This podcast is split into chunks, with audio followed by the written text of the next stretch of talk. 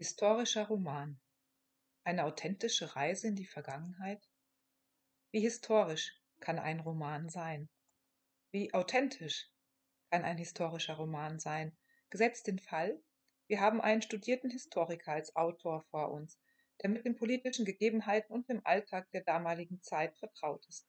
Würde er uns das perfekte, lebendige Bild einer vergangenen Epoche vermitteln?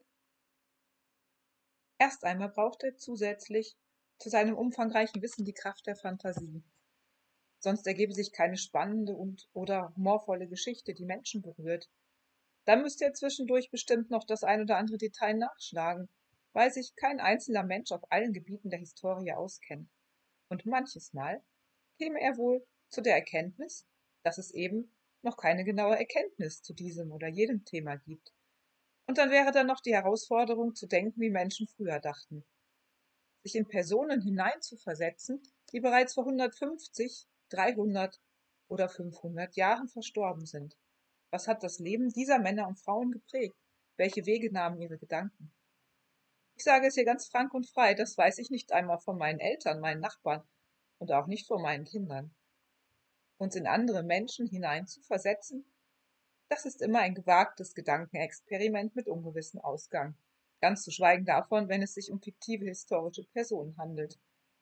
Im Grunde haben wir es, trotz aller historischer Genauigkeit, immer auch mit Spekulation und Fantasie zu tun. Kein historischer Roman kommt ohne das aus. So meine gewagte Behauptung. Ich schreibe an einem Roman, der in den 1860er Jahren in Frankreich und Afrika spielt. Der Hauptcharakter ist Chirurg und wird von der französischen Armee rekrutiert. Das geschieht aus einer Zwangslage heraus, ich selbst lebe mittlerweile im 21. Jahrhundert, kaum zu glauben. Ich bin Mutter, Schriftstellerin und Diplomrestauratorin. Was ich mitbringe, das sind Wissensdurst, rudimentäre historische Kenntnisse, Erfahrungen in gründlicher Recherche und ein Berg Fantasie. Medizinerin bin ich nicht, kein Soldat und auch keine Historikerin. Ich weiß schon jetzt, ich werde als Autorin in diesem Projekt Fehler machen, die mir vielleicht der ein oder andere Fachmann unter die Nase. Trotzdem habe ich den Willen, das hier durchzuziehen einen hochwertigen historischen Roman zu schreiben, der Leser mitreißt und in eine andere Zeit entführt. Mir geht es, wie bei jedem anderen Roman, in erster Linie darum, eine Geschichte zu erzählen. Von mir aus auch ein kleines Kunstwerk zu schaffen. Mit Hilfe von jeder Menge Fachliteratur und der Hoffnung auf Absolution von meinen Lesern, wenn stellenweise doch die Fantasie überwiegt. Meine Wegweiser ins 19. Jahrhundert und in fremde Köpfe das sind die Bücher, die ich mir für dieses Projekt an Land gezogen habe. Der Rest kommt aus mir selbst.